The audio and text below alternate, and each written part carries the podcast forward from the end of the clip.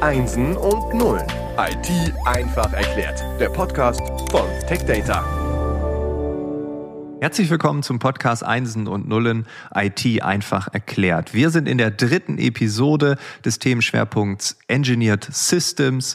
Zu Gast ist wieder Ralf Zensis. Er ist Leiter Business Development Engineered Systems bei Oracle. Oracle präsentiert diesen Schwerpunkt. Du bist wieder zu Gast. Wir haben in der zweiten Episode so eine Art äh, Teaser ja, ähm, ausgesprochen. Wir wollten eine elegante Überleitung finden. Ich glaube, wir haben sie gefunden. Wir haben beim letzten Mal über das Thema Komplexität gesprochen. Und äh, da habe ich dann irgendwie so aus dem Affekt heraus gesagt, in der IT wollen doch alle irgendwie mehr Komplexität oder zumindest diese Komplexität beherrschen. Und du hast irgendwie genau das Gegenteil im Sinn. Warum schwimmst du da gegen den Strom? Ja, erstmal hallo Frank.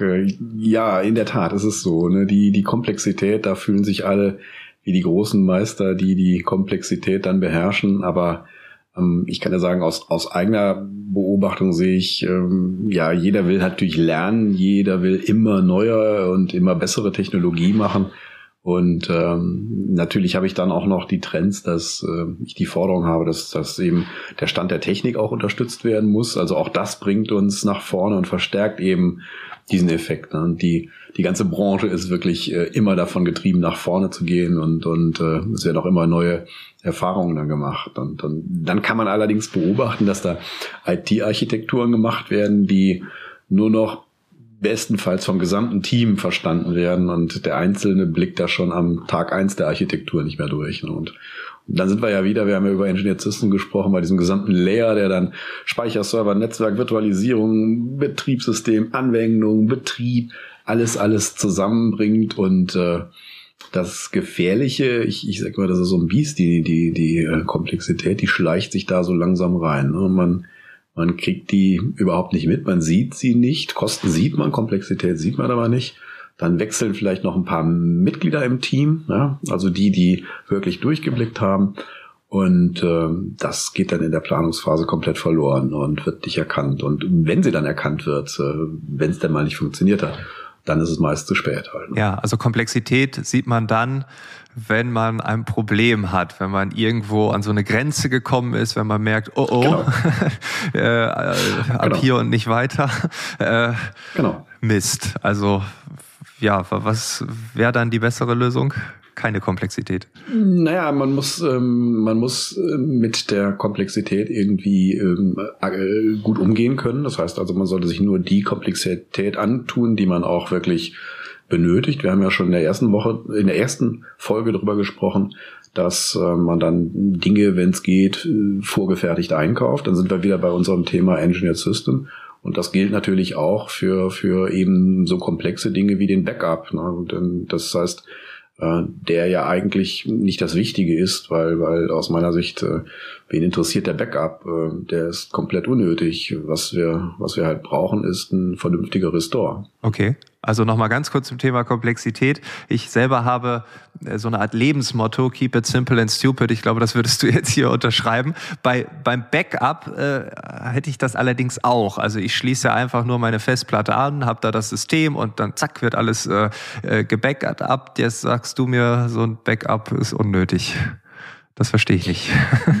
ja, ja, der Backup ist eigentlich, der hilft dir auch nicht weiter. Die Frage ist ja nicht, wie oft du dein System backupst, sondern ähm, jede Woche. ob, ob, du, ja, ich, ich, ich, ich stelle aber die Frage ist, schaust dir dir auch an, ob der auch wirklich funktioniert. Das heißt, testest du auch ab und zu mal den Restore und zwar nicht nur dann, wenn du ihn brauchst, sondern auch in ruhigen Minuten, wo du wirklich auch mal Muße hast und auch äh, nicht gestresst bist? Machst du sowas? Also ehrliche Antwort, ähm, ich backuppe regelmäßig, brauchte noch nie ein Backup. Dementsprechend kann ich diese Antwort relativ einfach beantworten. Ich habe noch nie geprüft, ob es funktioniert. Also ich vertraue auf das Backup-System.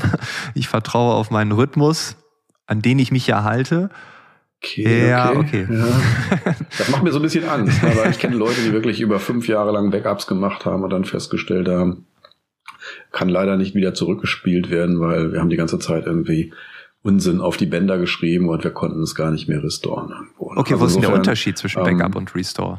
Naja, da, da gucken wir gleich mal drauf. Mhm. Ähm, insofern äh, hast du es ja schon gut beschrieben. Wir haben auf der einen Seite ähm, wirklich den, den ähm, Vorgang, dass ich die Daten, die ich habe, ob das jetzt Dateien sind oder ob das eine hochkomplexe Datenbank ist, die transaktional arbeitet, die Datenbank muss äh, in der Regel auf ein anderes Medium gespeichert werden und äh, in der Regel äh, ist es auch so, dass man diesen Backup auf ein, ein, man nennt das Medienbruch, auf ein wirklich anderes Medium ähm, äh, unterbringt. Also, also keine gute Idee, ein Backup von einer Platte zu machen auf eine weitere Platte, die die gleiche Hardware ist und das gleiche Betriebssystem hat, weil die Gefahr ist groß, wenn die eine Platte Unfug schreibt, dann wird die den Unfug einfach nur replizieren auf eine andere Platte. Mhm. Also typischerweise hat man in einem Backup den Backup auf einer Platte und dann auf anderen Platten oder eben auf anderen ähm, Engineered Systems, wie in unserem Fall oder dann auf, auf, auf Bandlaufwerke ausgegliedert. Dann hat man unterschiedliche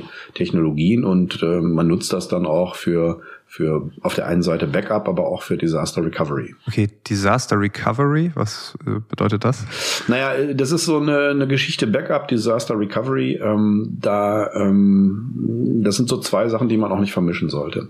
Das heißt, ähm, wir haben auf der einen Seite oder wir haben eigentlich drei Punkte. Wir haben den Backup als als mögliches Werkzeug und wir haben aber vorne zwei grundsätzliche ich nenne es mal Prozesse, die wir absichern müssen. Das eine ist eben Disaster Recovery und das andere ist die, das Thema Hochverfügbarkeit.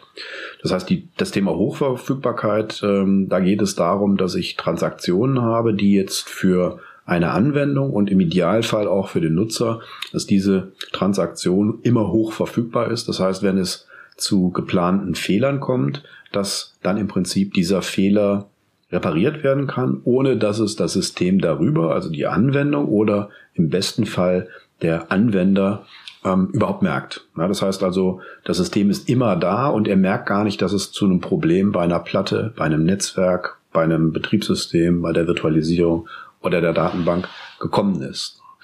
Ähm, Im Bereich Disaster Recovery geht's da plant man so das Unplanbare. Das heißt also, wenn mehrfach Fehler auftreten oder wenn Fehler auftreten, mit denen wir überhaupt nicht gerechnet haben oder wenn Fehler auftreten, gegen die wir uns gar nicht schützen wollen. Also dass jemand zum Beispiel vorsätzlich ähm, Maschinen zerstört. Ja, das, das, das kann man mit keinem vernünftigen Geldbetrag absichern. Das Ganze. Natürlich sind die Rechenzentren hochsicher, aber auch da laufen Leute rum, auch da laufen teilweise Externe rum. Dagegen kann ich mich gar nicht schützen. Ich brauche aber für ähm, für sowas ein vernünftiges Konzept und da ist auch immer ein vernünftiges Restore-Konzept und auch ein vernünftiges natürlich Backup-Konzept äh, ganz, ganz wichtig. Ja, das ist, äh, das ist eben da sozusagen die Basis. Ja, okay, also Desaster, Notfallplan. Äh, es kann ja auch sein, dass da mehrere unplanbare äh, Dinge, also ich stelle mir vor, da kommt einer ans Rechenzentrum und, und kloppt überall drauf rum und geht in irgendwie alle Räume, in alle Büros und zerstört alles. Gleichzeitig genau. habe ich noch einen Stromausfall und das Wasser tritt ein oder sowas. Ja, er drückt auf Not aus, genau, ja. genau. Dann hast du also schon mal einen, einen guten entweder Wasserschaden, beziehungsweise ja. ähm, sie haben eine entsprechende Löschanlage in Betrieb dann kann es sein, dass ich das Rechenzentrum für eine Weile gar nicht äh, betreten darf. Also wenn es gibt äh, teilweise giftige Löschstoffe. Ähm, es gibt auf jeden Fall eine, eine, Phase, wo ich in diesem Rechenzentrum gar nichts machen darf. Ja. Das ist dann auch schon mal sehr, sehr schwierig planbar. Ja. Dafür brauche ich auch eine gute ja, eine, eine gute Strategie, wie ich da umgehe. Okay, dann wäre jetzt die nächste Frage, wenn wir jetzt ein bisschen tiefer schauen. Ähm, wozu benötigt man dann ein Backup beziehungsweise ein Restore? Also was genau? genau. Na, ich meine, das sind die ersten Punkte, das hast du ja auch gesagt, du machst selbst ein Backup. Warum machst du den? Typisch sind physikalische Fehler. Ne? Du hast ein Notebook und dein Notebook ist weg. Typischer physikalischer Fehler. Aus dem oder Zug fällt ausgestiegen. Oder es, ja. Genau, genau. Es fällt ein äh, Glas äh, ähm, ja, Limonade in deine Tastatur oder oder. Das sind die typischen ähm, physikalischen Fehler. Dann haben wir den ähm, weiten Bereich der logischen Fehler, dass also eine Anwendung zum Beispiel äh, fehlerhaft ähm, programmiert worden ist. Und jeder, der mal Anwendungsentwicklung betrieben hat, dem passiert sowas. Ja, man macht kleine Änderungen an einem Datensatz, aber macht äh, die ganzen Änderungen nicht ordentlich und dann wird im Laufe von einem, zwei oder drei Monaten so schleichend eine Datenbanktabelle komplett zerstört. Also das gibt es. Und dann gibt es natürlich auch das, was wir häufig sehen, äh, dass irgendjemand unfreundlicherweise die Maschine verschlüsselt. Ja, das heißt also, ich habe Attacken von draußen, also entweder sind da äh, irgendwelche ja, äh, ja, Viren oder sonst irgendwas unterwegs. Ich habe natürlich auch Anwendungsfehler beziehungsweise auch äh, Leute, die ja wirklich problematisch und auch mit Absicht äh, gegen mein, mein äh, System arbeiten.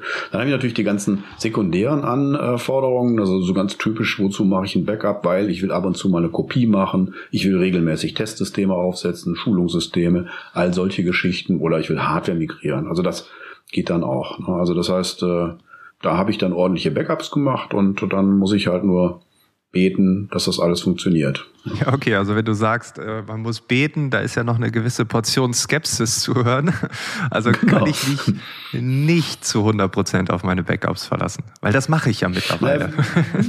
genau, genau. Du machst ja seit fünf Jahren Backups, aber guckst nie rein. Ne? Das heißt also, du kannst natürlich auch bei deinem Backup einen, einen Fehler haben. Das ja. heißt, wenn du den auf deinen USB-Stick machst, äh, kann es sein, dass du, wenn du die Datei später von deinem USB-Stick äh, lesen willst, dass du den USB-Stick nicht sauber lesen kannst. Ne? Die Dateien sind nicht alle drauf oder nur in Fragmenten. Also das kann alles passieren. Das heißt also, äh, das sind typische physikalische Fehler und ich habe natürlich die ganzen logischen Fehler in der Datenbank. Das heißt, äh, da kann auch was passieren. Plus in größeren Umgebungen habe ich dann noch weitere Subsysteme. Also das heißt, die werden nicht nur auf Platte gespeichert, sondern die werden dann auch noch auf Band ausgelagert und, und, und.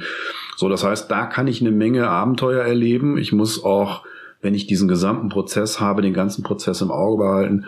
Plus, ähm, ich habe dann auch noch mal diese diese typische Datenkorruption. Die sind dann einfach irgendwie logisch kaputt. Und dazu kommt dann noch äh, ja äh, andere Fehler in aller Form plus die typische Dummheit im System. Also, also Korruption und Dummheit gehen hier Hand in Hand manchmal, aber auch nicht immer. Genau, okay. genau, genau, genau. Ja, aber wie, wie mhm. läuft denn dann so ein Backup dann normalerweise aus äh, ab? Also ich bei mir als Einzelperson, ich mache das dann einmal die Woche, habe da so meinen Montag genau. für oder den Freitag oder keine Ahnung, aber wie, wie läuft das so ganz genau. klassisch ab? Genau, das, das macht man auch bei großen Systemen. Stellen wir uns mal vor, wir haben so ein Data Center, da laufen ein, zwei, drei Datenbanken, die werden dann jede Woche einmal voll gesichert. Das braucht eine Menge Platz. Du brauchst eine Menge Platz auf anderen Platten oder auf ähm, entsprechenden Bandlaufwerken. Das heißt, das wird, das wird richtig groß. Und während des Backups belastet es die Maschine. Das heißt, die Maschine hat dann richtig, wie wir sagen, I.O. Das heißt also, die, die, die Leseschreibbelastung ist da natürlich die Lesebelastung hier in erster Linie sehr, sehr hoch. Und äh, das belastet die Maschine. Schlechtere Antwortzeiten, was früher kein Problem war. Da hat man halt die Woche über gearbeitet und am Wochenende wurden die Backups gemacht für die Systeme. Aber die Anforderungen an fast alle Systeme sind mittlerweile 7 mal 24 Stunden Betrieb. Das heißt, ich habe immer eine Phase, wo mein Backup parallel mit meiner Produktion läuft. Ne? Und das bei einem ist noch einfach, aber stell dir mal vor, du hast jetzt die Aufgabe, du musst zehn Datenbanken sichern, dann bekommst du schon echte echte Probleme. Und dann kann es auch sein, dass dein, dein Backbone, also das Netzwerk, was deine Rechner zusätzlich verbindet für solche Aufgaben, dass das auch dann saturiert ist. Also es ist einfach nicht mehr, nicht mehr nutzbar. Dadurch steigt natürlich automatisch die Dauer der, der ähm, Backups und das macht's halt ähm, äh, immer schlimmer. Was du dann machst an den nächsten Tagen sind so inkrementelle Sicherungen, die sind sehr kurz und dann wird halt einmal am Tag so das, äh, die Änderung des Tages mit eingespielt.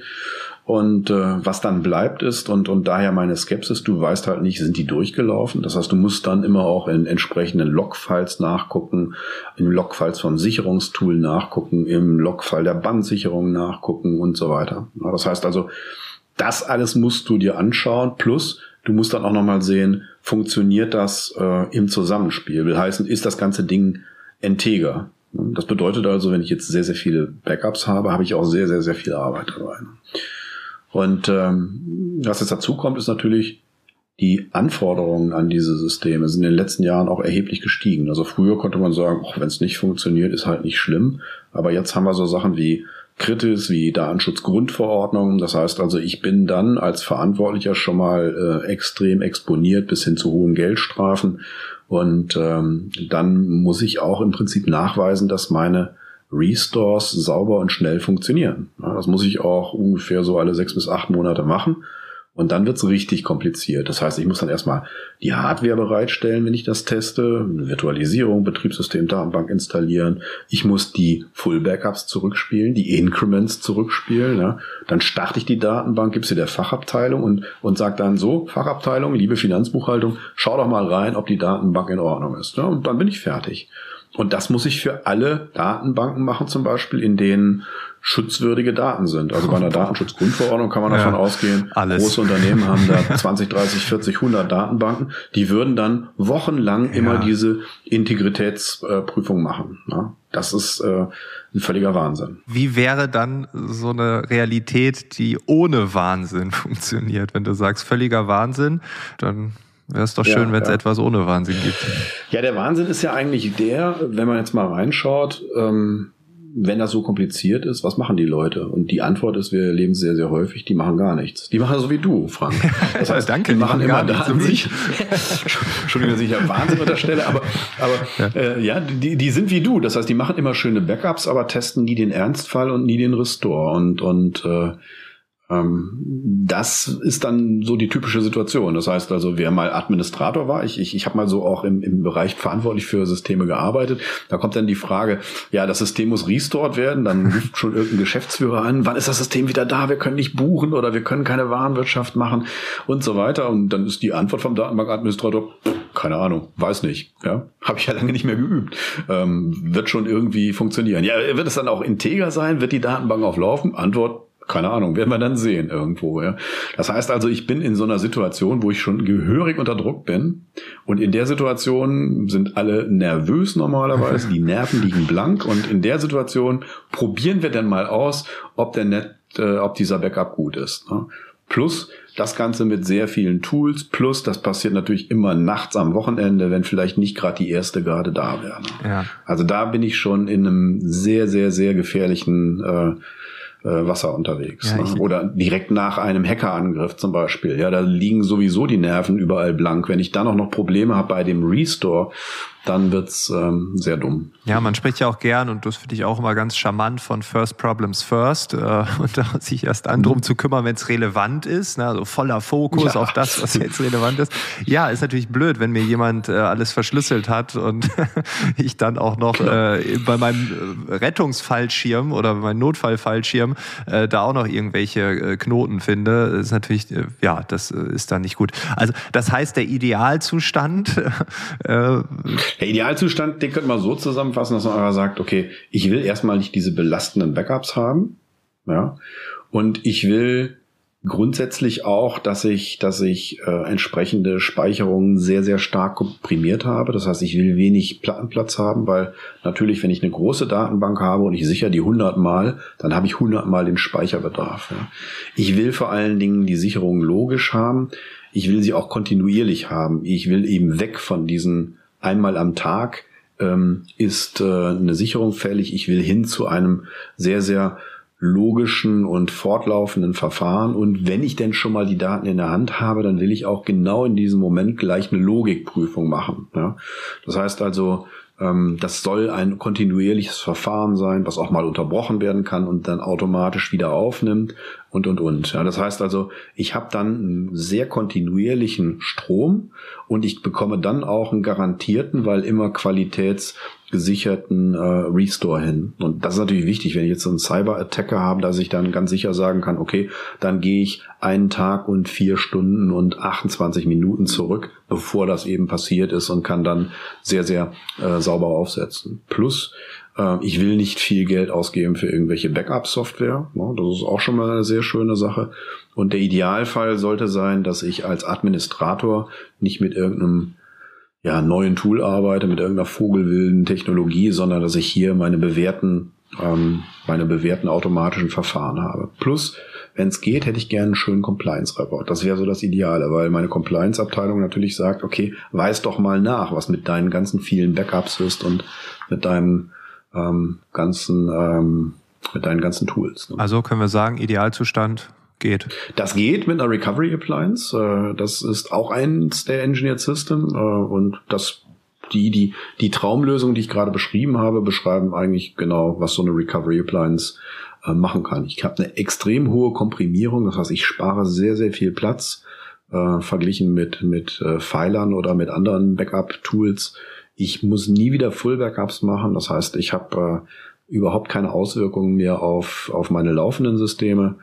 Ähm, der Restore wird sehr zuverlässig. Ja, ich habe also im Prinzip ein auf die Restores optimierte Landschaft. Ich kann sofort eine Aussage treffen, wie lange das Ganze noch laufen wird. Und ich kann es noch für viele andere Sachen machen, beispielsweise wie ähm, entsprechende ja, Migrationen, wenn ich Betriebssystemwechsel habe, die teilweise sehr komplex sind. Also das kann ich sehr, sehr schön machen und damit ist man gut aufgestellt, damit ist man wie ich so gerne sage, damit ist man dann der Held im gesamten Szenario. okay, der Held im gesamten Szenario. Das ist ein schöner Ausklang. äh, diesmal haben wir keinen Teaser, sondern einfach eine Feststellung, einen Titel. Und jeder, der äh, Held werden will, äh, der kann ja versuchen. Ähm, Held des Restore, ja, genau. Held des Restore. Äh, ja, diesen Idealzustand äh, nachzubauen, Recovery Appliance. Ähm, wir, wir hören uns einfach in der nächsten Woche nochmal. Ich bin, will jetzt gar nicht fragen, worüber worüber wir in der nächsten Woche reden. Ich lasse mich einfach überraschen. Äh, alle, die hier zuhören, genauso. Ja. Und ich sage jetzt erstmal vielen Dank und dann bis nächste Woche. Gerne, bis nächste Woche. Tschüss. Ciao.